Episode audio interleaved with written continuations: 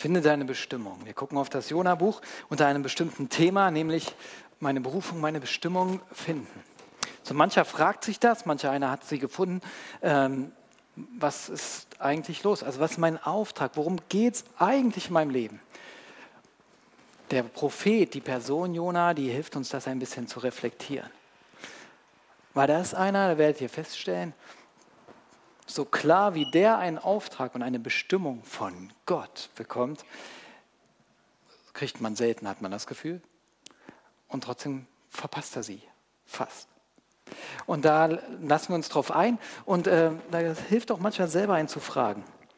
Je mehr ich mich damit beschäftigt habe, desto mehr hat mich dieses Buch berührt und ich hoffe, ich kann euch ein bisschen heute das erste Kapitel mit reinnehmen. Eine Vorbemerkung. Ich glaube nicht, dass das Buch nur Satire ist. Manche glauben das. Es ist aber ein bisschen überzogenes Buch, so ein grimmiger, fieser Prophet, der einfach nur am Motzen ist, Gottesmann. Ähm, kommt auch so rüber. Erste Kapitel haben wir noch nicht sein Innenleben, kann ich schon mal ein bisschen vorwegnehmen. Das kommt erst im vierten Kapitel. Ähm, ich glaube es nicht. Ich glaube, wenn man den historischen Hintergrund betrachtet, dann kann man das auch manchmal noch ein bisschen anders verstehen, warum der so ist, wie er ist. Und das tut, was er tut.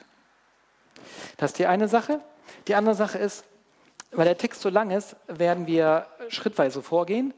Und ich empfehle es heute, eigentlich schon immer, aber heute auch umso mehr. Und für die nächsten Male, nächste Woche, übernächste Woche, wenn ihr dabei seid, ähm, die Bibel dabei zu haben. Ist immer gut, mitzulesen, ja, ich empfehle das auch, weil wenn der Prediger irgendwie was redet, was, was ihm nicht so gefällt, dann kann man dann selber sich Gedanken machen, das ist viel besser. Ja, also weiß ich von früher. So, es kommt nur selten vor. Na gut, aber ja. Ähm, und wo findet man Jona? Die Story kennt viele, aber wo findet man den Typen in der Bibel? Na klar, man kann ins Inhaltsverzeichnis gucken dann steht er irgendwo. Aber das ist ein kleiner Prophet. Äh, also wenn ihr an den Propheten angekommen seid, ähm, Jesaja, Jeremia, Hesekiel, Daniel und dann kommen die zwölf kleinen Propheten, heißen die. Das sind kurze Bücher, relativ kurze Bücher. Und Jona hat echt nur vier Kapitel, sehr überschaubar und äh, kommt dann an, ja, was, äh, wer kommt da? Hosea, Joel, Amos, Obadja, hat nur eine Seite und dann Jona. Ja, da kommt er. Ähm, ihr seht das jetzt hier, wenn ich meine Bibel aufgeschlagen habe, Tendenz mehr zum Neuen Testament. Ja, also es ist über der Hälfte. Da so in etwa befindet sich Jona, wenn ihr ihn finden wollt. Und dann tauchen wir gleich ein. Ich bete noch. Jesus, ich danke dir für diesen Propheten Jona. Eine spannende Gestalt. Ich danke dir für das Buch. Ich danke dir für das Herz Gottes, was offenbar wird und äh, wir einen Blick hineinwerfen können, während wir diese Geschichte verfolgen. Und wir bitten dich, dass du unser Herz öffnest damit es deinem Herz begegnen kann jetzt. Und dass du Sachen offenlegst auch. Dir sei alle Ehre. Amen.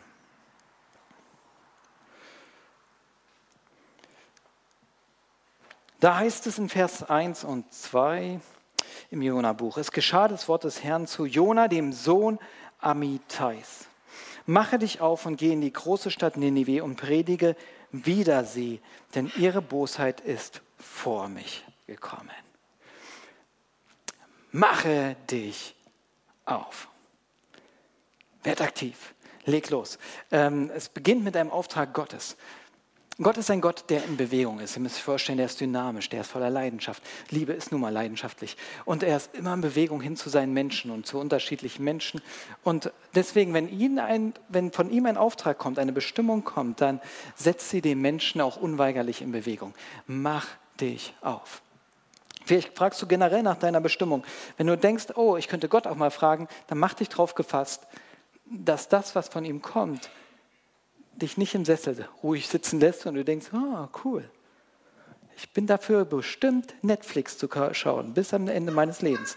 Nein, es wird mit Bewegung zu tun haben, ihr Lieben. Mach dich auf. Und da heißt es, predige wider sie. Das können wir ja fast gar nicht mehr hören. Predige gegen sie. Nein, ähm, was ich da rausnehme, ist vor allen Dingen, wenn ihr da mal hinschaut, Gott geht es nicht hier gegen Menschen, das werdet ihr noch feststellen im Laufe des Jona-Buches. Aber es geht ihm gegen Bosheit. Die Bosheit ist hier groß. Und dann will er eingreifen und dann braucht er Leute. Und das hat sich nicht geändert. Ja, wenn wir das Neue Testament lesen und gucken, wie Jesus gepredigt hat, dann hat er auch immer zur Umkehr gerufen, hat gesagt, hey, weg vom falschen Kursen, aber glaubt an das Evangelium. Es kommt noch was Neues hinzu, sozusagen. Aber der Umkehraspekt, dieses, nein, ich bin nicht zufrieden, wie sie leben. Ich möchte, dass Leute sich verändern. Ich möchte, dass es weggeht vom Bösen. Das ist immer noch eine Leidenschaft Gottes. Mögen wir noch so viel über Liebe Gottes reden, die deckt aber nicht alles Böse zu. Sie deckt das Böse auf und will es beseitigen. Und das trifft uns hier und so könnt ihr diesen Auftrag verstehen. Und es wird Gott immer noch darum gehen. Und, und wenn du von ihm eine Bestimmung erfahren willst, dann wird sie auf irgendeine Art und Weise, davon bin ich überzeugt, damit zu tun haben, dem Bösen zu wehren. Dem Bösen zu wehren. Um welcher Form auch immer, wo auch immer, bei wem auch immer. Gott ist in Mission. Das hören wir als erstes heraus. Gott steht am Anfang dieses Buches, dem Bösen zu wehren. Und das ist auch heute noch. Und jetzt lesen wir was unheimlich Spannendes. Nämlich, da heißt es, und Jona machte sich auf. Klasse Typ. Gott sagt, mach dich auf und er macht sich auf. Genau dieselben Worte stehen da. Das ist mein Typ, so muss es sein, er bleibt nicht sitzen, ist nicht passiv, chillt nicht, ist auch nicht bockig. Er setzt sich in Bewegung. Aber wir lesen weiter, weil er vor dem Herrn fliehen wollte, und zwar nach Tarsis, und kam hinab nach Jaffo. Und als er schon ein Schiff fand, das nach Tarsis fahren wollte, gab er Fahrgeld und trat hinein und mit ihnen nach Tarsis zu fahren, weit weg vom Herrn. Nun, jetzt müssen wir uns das kurz mal angucken, damit wir uns das vorstellen können. Jesus, Jona machte sich auf. Das war etwas Faszinierendes. Ähm, er tritt in Bewegung, aber in die genau entgegene Richtung, nämlich nach Tarsis. Ich habe versucht, das mal grafisch äh, hier hervorzuheben, nach Karten. Wenn hier Israel liegt, da wird er sich auf alle Fälle befinden.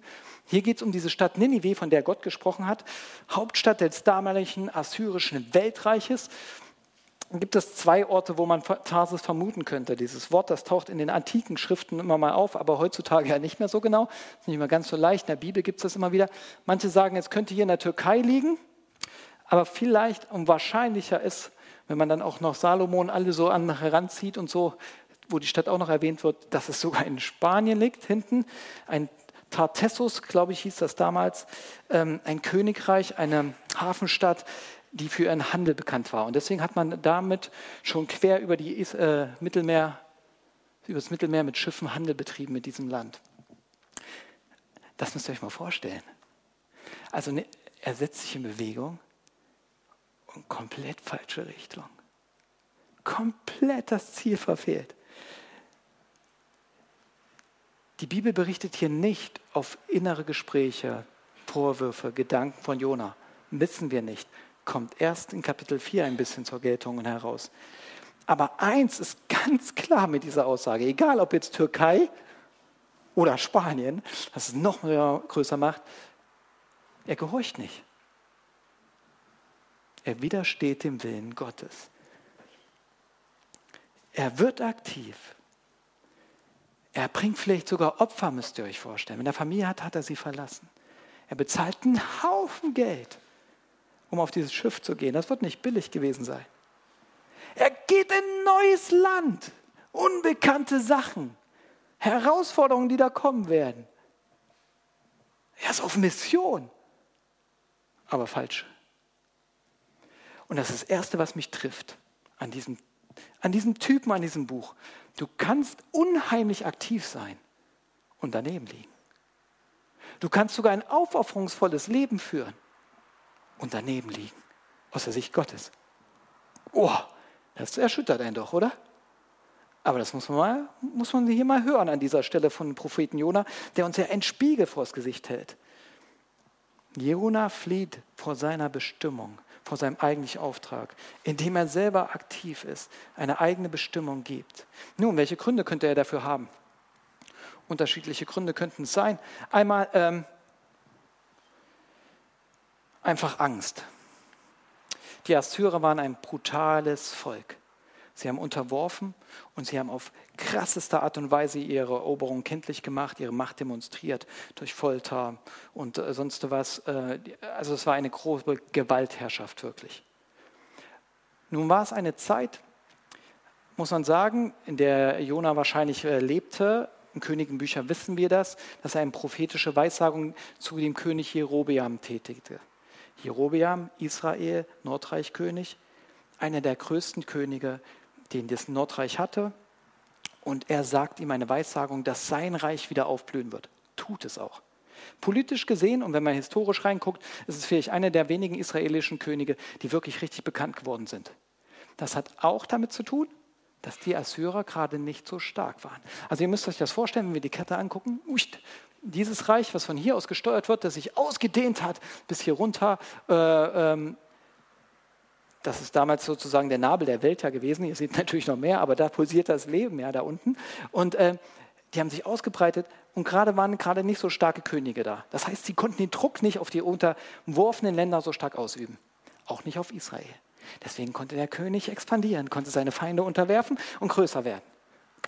Problem ist, dieser Jerobeam der Zweite hat richtig Mist gebaut aus dem Blick Gottes, hat sich von Gott abgewandt, hat sein eigenes Ding gemacht da schnürt Simeona natürlich so die Kehle zu, muss er sagen. Ne? Hat Gutes über den geweissagt, ist eingetroffen, verhält sich aber nicht mehr gut. Und jetzt kommt Gott und sagt, geh nach Ninive. Warte mal, warte mal, ich würde gerne zu meinem Volk gehen. Da muss man mal sagen, nein, geh zum Anführer der Feinde und sag, was kommen wird. Und ich glaube, bei Jona arbeitet es schon, und das wissen wir. Was ist, wenn Gott vorhat, diese Typen da zu retten? Am Ende geht es gut mit Ninive aus, das heißt aber auch, ich bin ja nicht dumm, die werden stärker. Und dann geht es bei uns wieder richtig ein drauf. Ich will das nicht.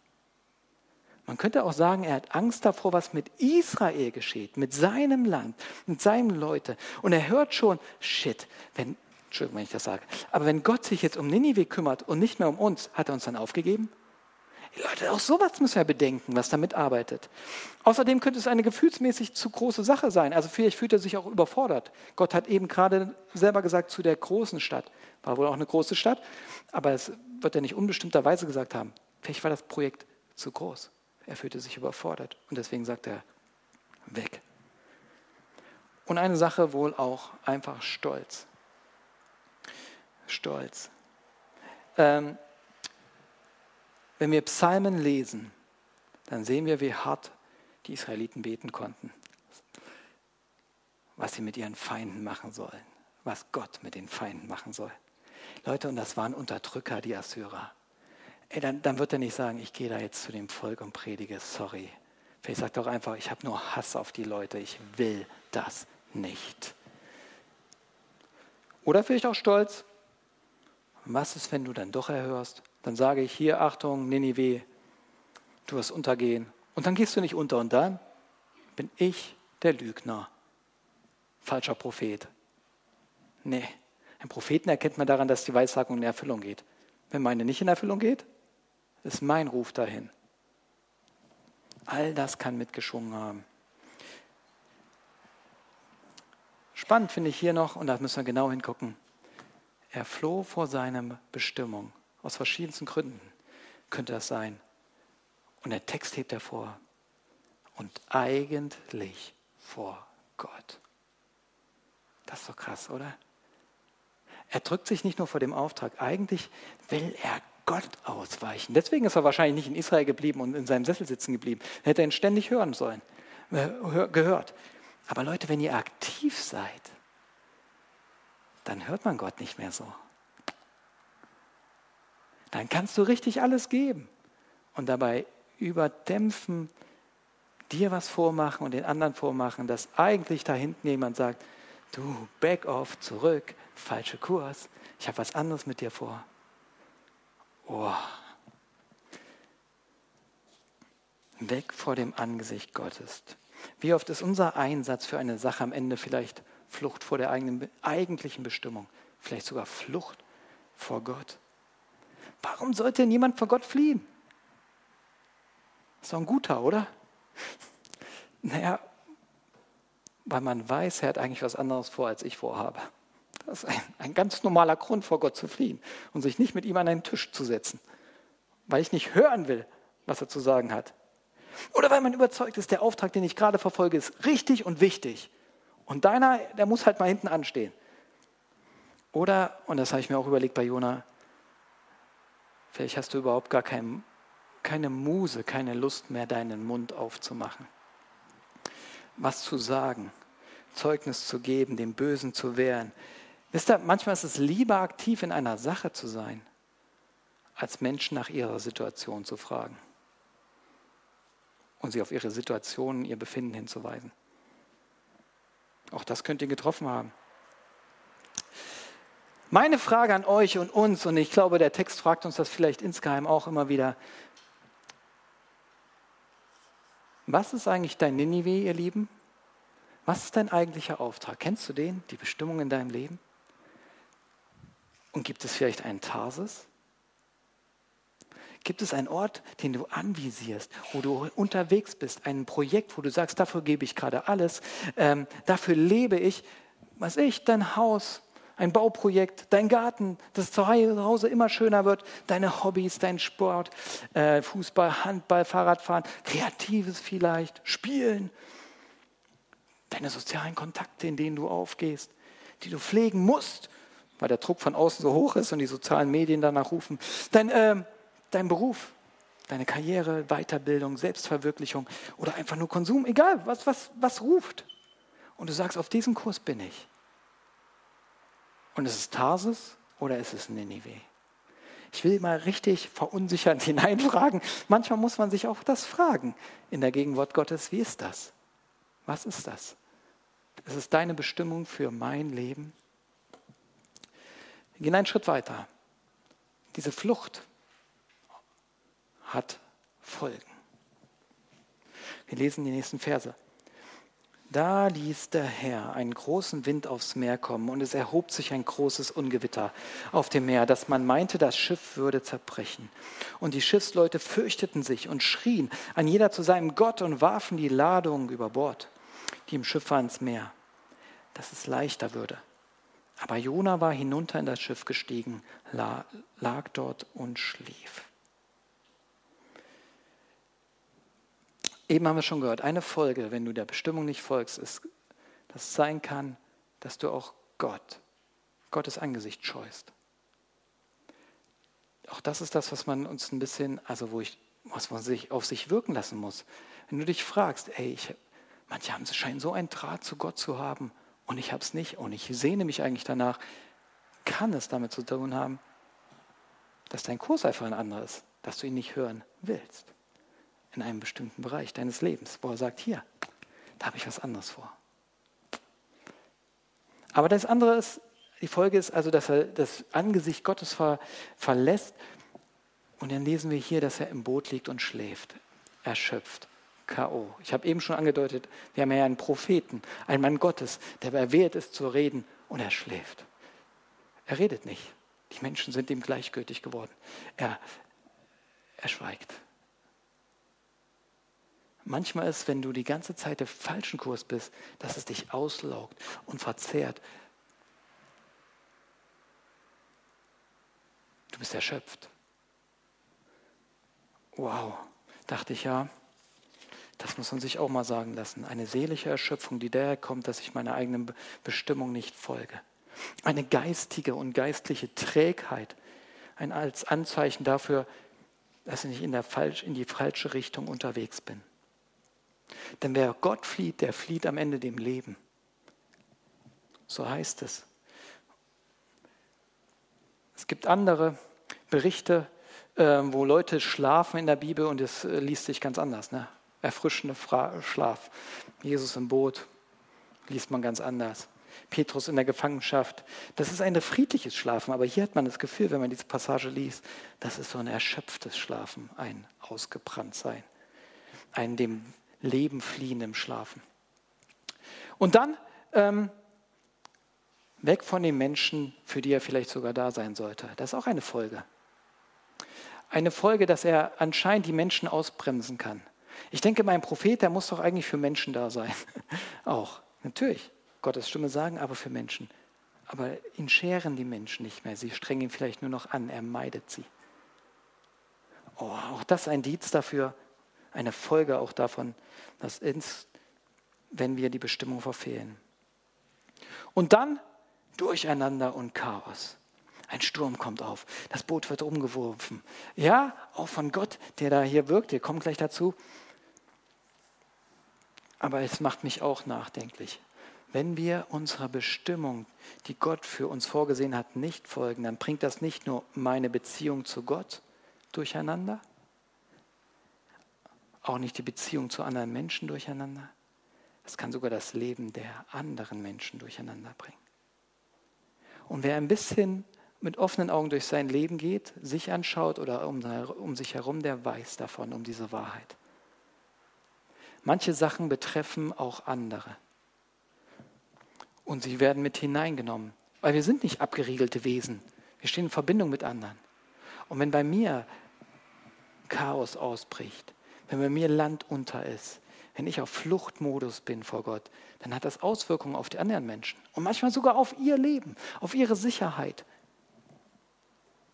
Und die Leute hier in diesem Boot fühlen sich gar nicht mehr wohl. Es ist eine ernste Botschaft. Für jeden von uns und für Geistliche und Propheten besonders. Nun, lesen wir weiter nach diesen ernsten Worten. Was ist zu tun? Was kann man tun, wenn man das Gefühl hat, ey, ach, ich weiß mal meinen Ninive gar nicht oder noch weiter sogar, ich habe das Gefühl, ich bin echt auf falschem Kurs und bei mir geht es wirklich drunter und drüber. Was, was gilt es denn zu tun? Wie sieht Hilfe in diesen Sachen aus? Und jetzt lesen wir eine größere Passage, weil jetzt über, überschlagen sich die Dinge oder beziehungsweise die Handlungsstränge gehen ineinander, wer hier wie was tut. Da trat zu ihm der Schiffsherr Wahrscheinlich eher der Kapitän, aber ja, okay. Und sprach zu ihm, was schläfst du? Steh auf, rufe deinen Gott an. Vielleicht wird dieser Gott an uns denken, dass wir nicht verderben. Und einer sprach zum anderen, komm, wir wollen losen, dass wir erfahren, um wessen Willen es uns so übel geht. Und als sie losten, traf Jona. Da sprachen zu ihm, sage uns, um wessen Willen es uns so übel geht. Was ist dein Gewerbe? Was schaffst du? Und wo kommst du her? Aus welchem Land bist du und von welchem Volk? Er sprach zu ihnen, ich bin ein Hebräer und fürchte den Herrn, den Gott des Himmels, der, der das Meer und das Trockene gemacht hat. Da fürchteten sich die Leute sehr und sprachen zu ihm, was hast du getan? Denn sie wussten, dass er vom Herrn floh, denn er hatte es ihnen gesagt. Da sprachen sie zu ihm, was sollen wir denn mit dir tun, dass das Meer stille werde und von uns ablasse? Denn das Meer ging immer ungestümer. Er sprach zu ihnen, nehmt mich, werft mich ins Meer, so wird das Meer still werden und von euch ablassen. Denn ich weiß, dass um meinetwillen dieses große Ungewitter über euch gekommen ist. Doch die Leute ruderten, dass sie wieder ans Land kämen, aber sie konnten nicht, denn das Meer ging immer ungestümer gegen sie voran. Da riefen sie zum Herrn und sprachen, Ach Herr, Lass uns nicht verderben um des Lebens dieses Mannes willen und rechne uns nicht unschuldiges Blut zu. Denn du, Herr, tust, wie dir es gefällt. Und sie nahmen Jona und warfen sie ins Meer, ihn ins Meer. Da wurde das Meer still und ließ ab von seinem Wüten. Hier begegnen uns zwei Ansätze der Hilfe, falsch und richtige Hilfe. Nämlich zum einen was sollen wir mit dir tun? Und dann hat Jona einen Vorschlag und er sagt, ihr müsst mich ins Meer werfen, der Sache ausliefern, dem Chaos. Ich muss mich dieser Situation stellen. Dann wird es ruhig. Und dann erleben wir sie, diese coolen Seeleute, die sagen, ne, wir geben alles. Wir rudern, bis wir nicht mehr können. Wir, wir schaffen uns aus dieser Situation raus und retten dich. Schaffen sie nicht. Oh, dachte ich, das ist krass. Und manchmal ist es so. Manchmal ist es so, dass das Umfeld die Not eines Personen erkennt und sichtbar wird und sagt, ja, hier stimmt was nicht, hier ist Chaos, du bist irgendwas, irgendwas durcheinander. Und man redet aber immer wieder gut zu. und unterstützt und motiviert und meint es ja auch gut und sagt, du darfst nicht untergehen und wir sorgen dafür, wir werden schon nicht untergehen. Und eigentlich wäre es das Beste zu sagen, Schluss mit dem Kämpfen, Schluss mit dem Versuch, die Kontrolle zu haben. Wir, du musst dich dem stellen. Du musst dich dem stellen. Und sagen, so ist es, ausliefern. Dem Chaos, was du angerichtet hast, in die Augen sehen, dich ihm ergeben. Und dann hast du keine Kontrolle mehr. Dann bist du nur noch in der Hand Gottes. Und gefühlt, ja, dann gehst du unter. Seht ihr, das ist krass, aber mich hat es getroffen an dieser Stelle, das zu lesen. Sie meinen es gut, aber es ist die falsche Hilfe. Und Jona weiß ganz genau, das wird nicht aufgehen. Denn dann bin ich immer noch auf falschem Kurs. Dann renne ich immer noch weg. Dann ist das Hauptproblem nicht gelöst. Und ich kenne das Hauptproblem. Ich muss mich mit meinem Herrn an einen Tisch setzen. Und deswegen muss ich dir Sache ins Auge sehen. Ihr müsst mich gehen lassen, loslassen, ihm übergeben. Boah. Krass, oder? Das Buch ist ganz schön herbe. Ja, aber warum ist es ein guter Weg? Er wirkt so krass und wir kämpfen in diesen Situationen. Ich weiß nicht, ob ihr Situationen vor Augen habt, aber ich kenne solche Situationen. Da kämpfst du und gibst alles. Aber warum? Weil du Angst vor dem Chaos hast, Angst davor, die Kontrolle aufzugeben, Angst auch jemanden da, da hineinzugeben in diese Situation, weil, weil da musst du ihn ja konfrontieren mit der Wahrheit und sagen, ja stimmt, du bist geflohen, ey, kannst nicht bringen. Du bist verantwortlich für allen und du musst jetzt zusehen, dass du das mit Gott klärst. Wow. Nee, aber warum ist das gut? Und das, das will ich euch zeigen, die ganze Zeit. Ey, was heißt, ihr habt es wahrscheinlich schon entdeckt im Text ist Gott an Jona dran. Die ganze Zeit, während er wegrennt, ist er da. Immer wieder merken wir das. Er schickt den Wind, den Sturm. Da ist er dran. Er lenkt und leitet durch schwierige Umstände. Manchmal ist Gott dran, wenn du deine Bestimmung verfehlst, wenn du auf falschen Kurs bist und er bringt Umstände, die nicht so geschickt sind, einfach als Hinweis. Hast die Chance, mich wieder anzuschauen. Und wenn du es ignorierst und weitermachst, dann nutzt er manchmal Menschen. Und manchmal sind es Leute, die gar nicht an Gott glauben. Und die sagen dir, du solltest mal wieder beten. Wie hier. Ja, sie glauben natürlich auch an irgendwelche Götter, aber hier steht ein ganz anderes Wort, nämlich an Gott, die Gottheiten allgemein. Und dann treten die auf diesen heiligen Mann und sagen, jetzt fang mal an zu beten. Müsst ihr euch mal vor Augen halten. Erinnern ihn an seine Pflicht, an seinen Job, an die Möglichkeit umzukehren. Und manchmal ist das so, Menschen, dann kommen Menschen und wohl denen, der solche Seeleute hat, die sagen, ja, es ist nicht Zeit, jetzt mal die Gegenwart Gottes aufzusuchen. Und manchmal macht das auch durch Fügungen. Und dieses Losverfahren ist so eine Fügung, wo er ganz konkret leitet. Jetzt gibt es keinen Ausweg mehr, versteht ihr? Ich, ich stelle mir das vor, wie er da auf dem Boot steht und dann noch so lächelnd guckt und sagt, diese Haien, ey, es gibt nur einen wahren Gott und jetzt beten die zu ihren Gottheiten, jetzt schmeißen auch noch das los. Ah, ich weiß ganz genau, was falsch ist. Naja, warten wir mal ab. Und dann Bäm, weil man weiß, wie viele Leute da auf diesem Kahn saßen, ne? Und dann Jona. Und alle gucken ihn an und er so, okay, ich bin's. Ja, also er streitet ja gar nicht mehr ab. Er weiß, das ist jetzt von Gott, das ist der Kairos-Moment, das ist der, die Chance auszusteigen, jetzt oder nie, Sekt oder Selters. Ich kann sie anlügen, mache ich aber nicht. Jetzt, jetzt ist, Gott hat mich gestellt, versteht ihr? In diesem Moment ist, ist der Finger Gottes direkt auf seiner Brust und sagt, du, stimmt. Schluss mit dem Faxen. Hab genug Unheil über die Leute gebracht. Okay, okay. Manchmal gibt es Situationen im Leben, wo genau Gott das tut. Und er führt es auf einen Punkt und sagt, jetzt, jetzt, mein Lieber, meine Liebe, stell dich mir. Wohl dem, der es dann tut. Und dann so offen reden kann wie Jona und sagt, ich weiß genau, was zu tun ist. Und ich tue es jetzt und möchte, dass ihr mich gehen lasst.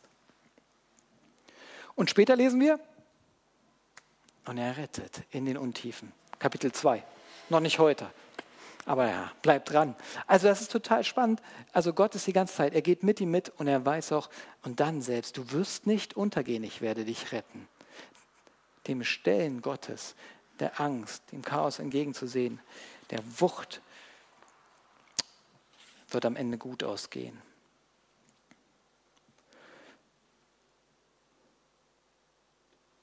Letzter Point. Und das gucken wir uns an. Hier sehen wir schon ansatzweise, dieser kleine Jona, er hat noch gar nichts Großes gemacht, er hat einen Schritt gemacht, nämlich hat gesagt, ich muss mich der Sache stellen und er geht über Bord. Und schon das hat heilsame Auswirkungen. Habt ihr es festgestellt? Schon davor. Mich bewegt das. Also die Folgen, wenn jemand sagt, ich bin auf falschem Kurs, ich fliehe eigentlich vor Gott und ich höre damit auf. Ich höre damit auf. Ich will wissen, was du zu tun hast, für mich, äh, was du vor, mit mir vorhast, Gott. Das wirkt Segen. Und zwar sofort. Mich berührt das jedes Mal zu sehen und hier sind ein paar, ein paar Sachen, die wir sehen können. Einmal fängt er selber an, wieder zu reden. Der Prophet fängt an zu reden. Und er sagt ganz genau, was er tun soll. Er sieht messerscharf die Wahrheit. Und er prophezeit richtig. Er sagt, wenn ihr mich reinschmeißt, dann wird still sein. Er nimmt sofort wieder seinen Job wahr. Seht ihr das? Und zwar richtig. Oh. Und er sieht, er prophezeit die Lösung für dieses kleine Systemboot gerade. Wenn er das tut, wird es gut ausgehen. Und das geschieht. Und damit wird das Meer still. Im Prinzip heißt das Rettung für dieses Boot und die Mannschaft. Versteht ihr? Und jetzt kommt, das ist ein kleiner, ein kleiner Hinweis schon darauf. Dieser Prophet, dieser verrückteste aller Propheten, vielleicht den wir haben, ein, ein Motzbär vor dem Herrn, das kommt dann im Kapitel 4 noch, noch richtig zur Geltung. Der, ich finde, der entwickelt das schönste Bild in seinem kurzen Jona-Buch, was für das Evangelium steht, für die große Rettungsaktion Gottes. Schon hier, hier klingt es an. Er sagt, wenn ihr mich reinschmeißt und hier geht einer, hier stürzt einer ins Chaos, in die Dunkelheit hinein und das Boot wird gerettet. Hey Leute, es geschieht Karfreitag. Da stürzt einer ins Chaos, ins Dunkelheit, in das, was die Menschheit vernichtet und bedroht und die anderen gehen heilsam raus. Nun, der ist nicht auf Flucht, der Typ da, Karfreitag, ne? Der wusste, das ist seine Bestimmung. Aber das kommt da raus. Und das geht ja noch weiter. Im Fisch, das hat drei Tage und drei Nächte. Mhm, drei Tage und drei Nächte. Und Jesus selber sagt irgendwann mal, hey Leute, ihr werdet keine Wunder und Zeichen mehr erleben, bis auf das eine. Das eine, das Entscheidende, das Zeichen des Jona. Und damit sagt er, guckt euch die Jona-Geschichte an, da seht ihr es doch, was kommen wird. Da seht ihr, was kommen wird, das Entscheidende, nämlich, dass es durch Finsternis und Sterben zur Auferstehung kommt und dass einer stellvertretend für alle leiden muss und drei Tage da drunten sein muss, aber dass Gott die ganze Zeit eigentlich mit ihm ist und das ist der Plan Gottes, damit am Ende die Bosheit besiegt wird und gerettet. Und ich denke, wow, wow, dieser Jona wenn das Gottes Plan war, deswegen ihm hinterhergegangen ist, nur um dieses kleine Büchlein in die Bibel reinzusetzen, um dann zu sagen, hey, guck mal, ich habe damals schon einen Hinweis, knappe 800 Jahre davor, 700, 800 Jahre davor auf Jesus gegeben. Was ist das für ein Gott? Der ist nicht nur interessiert an Ninive, nicht nur an den Seeleuten, nicht nur an dem Jona selber, dem er nachgeht, sondern auch an uns. Und manchmal denke ich auch an Jesus. Wer weiß, wie oft Jesus diesen Propheten studiert hat, um seine eigene Bestimmung klarer zu kriegen. Habt ihr schon mal darüber nachgedacht? Dass der Sohn Gottes etwas von seinem Vater in die Hand bekommt. Ein Buch über einen, der flieht. Und dann studiert er es und sagt, oh, was ist, wenn ich nicht fliehe? Aber ich muss diesen Weg gehen. Was für Segen entsteht. Und daraus seine Bestimmung nimmt. Ein Trostbuch für den Sohn Gottes selber. Oh. So, hier ist der Jona. Hier ist der Jona und seine Bestimmung. Fassen wir nur kurz zusammen, damit wir mit ein paar guten Fragen nach Hause gehen. Ähm, ne? Und ihr nicht aus dem Denken rauskommt. Wir lesen hier einen Propheten, der auf der Flucht ist. Und er muss erst erkennen auf dieser Reise, wie groß sein Gott ist, damit er die Größe seiner Herausforderungen auch annimmt. Aus welchen Gründen er auch immer geflohen ist. Er lernt die Größe Gottes kennen ähm, auf dieser Reise. Und, ähm, und das ist gut, weil er hat einen großen Auftrag.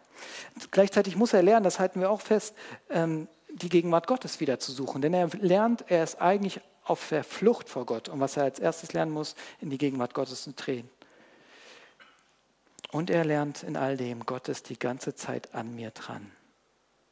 Gott ist gnädig und gut.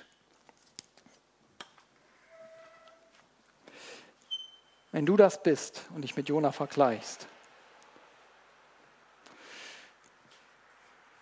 nochmal die Frage, was ist dein Tarsis? Gibt es, gibt es einen Ort, wo du, den du ansteuerst, ein Projekt, eine Aufgabe, die aber eigentlich, wo du weißt, ah, damit, damit drücke ich eigentlich nur mein Gewissen, damit die Stimme Gottes. Er will eigentlich was ganz anderes. Hier verfolge ich meine Ziele.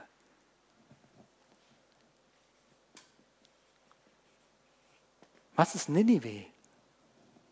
Wer sind die Menschen, für, den ich, für die ich eigentlich, eigentlich da bin? Zu denen ich eigentlich reden soll, für die ich wirken soll, ich muss ja nicht sprechen, ist ja nicht Gottes Auftrag, aber für Menschen musst du da sein auf irgendeine Art und Weise. Was ist das? Was ist dein Ninive eigentlich? Deine Bestimmung von Gottes Seite. Und wenn du das nicht weißt, und das gibt uns Jona heute mit auf den Weg, dann forsche nicht gleich da, sondern schau auf den, der die ganze Zeit da ist. Vielleicht ist der erste Schritt, sich ihm auszuliefern wieder, sich mit ihm an den Tisch zu setzen und sagen, okay Gott, aber vor dir lerne ich, also ich fliehe nicht mehr, ich will erstmal beten lernen, Gegenwart Gottes erfahren lernen. Und in dem, und das werden wir später hören in Kapitel 3, bekommt er nämlich wieder seinen Auftrag, genau, ziemlich genau denselben. Also Gott spricht es nochmal aus, nachdem der Prophet erstmal wieder beten gelernt hat, in die Gegenwart Gottes zu gehen aufzuhören, von ihm zu fliehen. Denn das ist die Hauptsache, diese Flucht aufzuhören.